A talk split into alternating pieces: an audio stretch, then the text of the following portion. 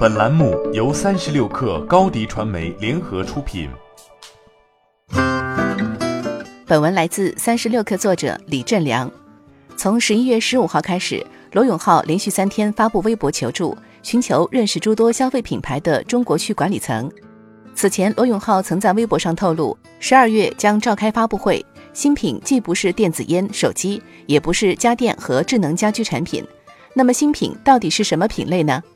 十五号中午，从罗永浩发布的微博看，老罗难道要转战瑜伽垫行业了吗？从手机到电子烟，老罗进入之后，似乎这个行业的春天就结束了，因而获得一个干一行垮一行的新人设。这条微博下也有网友留言：于家电行业估计要……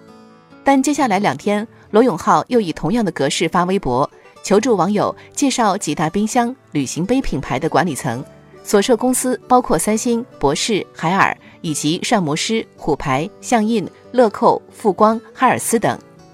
值得一提的是，这里面还提到西门子，他和西门子之间曾有过一段特殊的渊源。二零一一年十一月，还没有创立锤子科技的罗永浩，作为一名普通用户到西门子公司北京总部进行维权，现场砸了三台冰箱。因为这段往事，网友纷纷调侃道：“西门子，你还不熟吗？西门子不是你老朋友吗？”这次要砸这么多牌子的冰箱了吗？罗永浩发布这些微博究竟有什么意图还不得而知。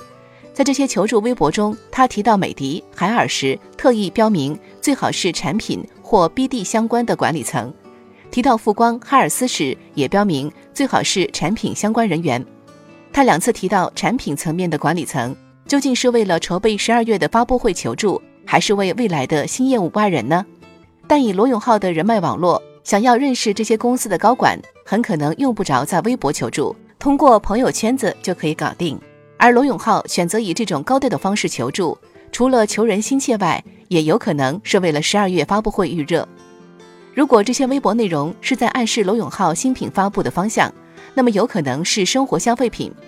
罗永浩之前已经否认了发布家电的可能性，因此冰箱可以排除掉。而瑜伽垫、旅行杯都是生活消费品。也有网友留言说，这是要做锤子生活。锤子科技历史上也曾涉足这一领域，去年时发布过地平线旅行箱，但这并非主营业务。在坚果手机转让给字节跳动、电子烟网上禁售后，锤子科技会在生活消费品领域开辟新战场吗？拭目以待。欢迎添加 baby 三十六克 b a b y 三六 k r 加入克星学院。每周一封独家商业内参，终身加入学习社群，聊风口谈创业，和上万课友一起成长进化。高迪传媒，我们制造影响力。商务合作，请关注新浪微博高迪传媒。